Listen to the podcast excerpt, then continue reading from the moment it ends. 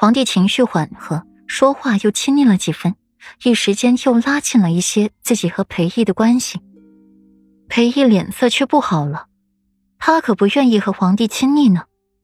唐河郡主见皇帝不给裴玉赐婚了，是松了一口气，可是又知道是为了过软拒绝赐婚，心底又堵这口气，不吐不快。唐河，注意分寸，别闹。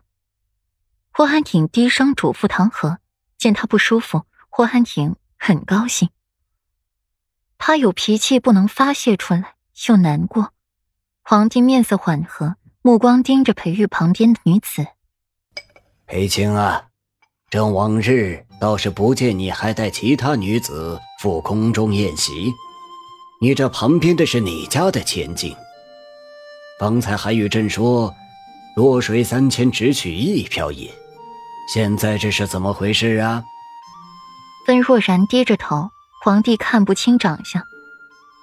温若然被点名，盈盈起身，屈身一礼：“民女见过陛下。”民女姓温，名若然二字，是裴世子之表妹。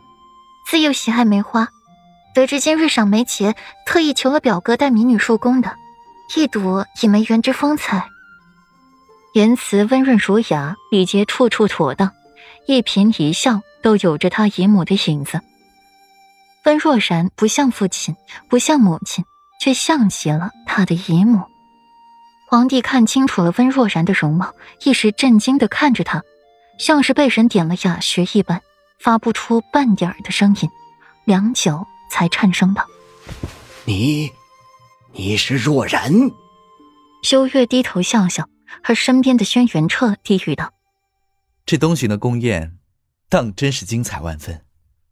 比起北魏的宫宴别出心裁，难怪轩辕浩从东巡回来之后。”脑袋瓜子也灵活了许多。修月看向了裴玉，太过专注，一时不察，不知什么时候就和裴玉对视上了。对视的那一瞬间，修月感到了扑面而来的寒意，脊梁骨都在结冰似的。明明这就说了这么一段话，可偏偏就是让人无法忽视。目光不由自主的落在了他身上，看到了裴玉，就只是看到他自己了。再看不见他身边，他背后的一切是和物。反观是长孙允和轩辕彻，修月看见他们的时候，时常不由自主的去联想他们身后的东西，比如权势、地位和金钱。你怎么了？注意到了修月的不对劲，轩辕彻低声询问，带一丝关切：“我没事，只是在想。”千万不要遇见裴世子这样的敌人。天机阁主君，这还是修月耗费了大代价从旁人的口中探得来的。嗯，轩辕彻淡淡应一声：“但愿吧，不要遇上。”轩辕彻低下了眸子，不经意间目光扫过了顾阮。若是没有这小妇人的话，他就更不会遇见裴玉这样的敌人了。看到了轩辕彻的心不在焉，修月想说什么，可又顾及场合，不得不忍耐了下来。若然，你，你还活着？皇帝颤声道：“他以为若然已经被烧死了。”看到了酷似先皇后的温若然，心底尘封的记忆、愧疚、歉意如潮水般涌出来。他没死，他没有灭温家满门。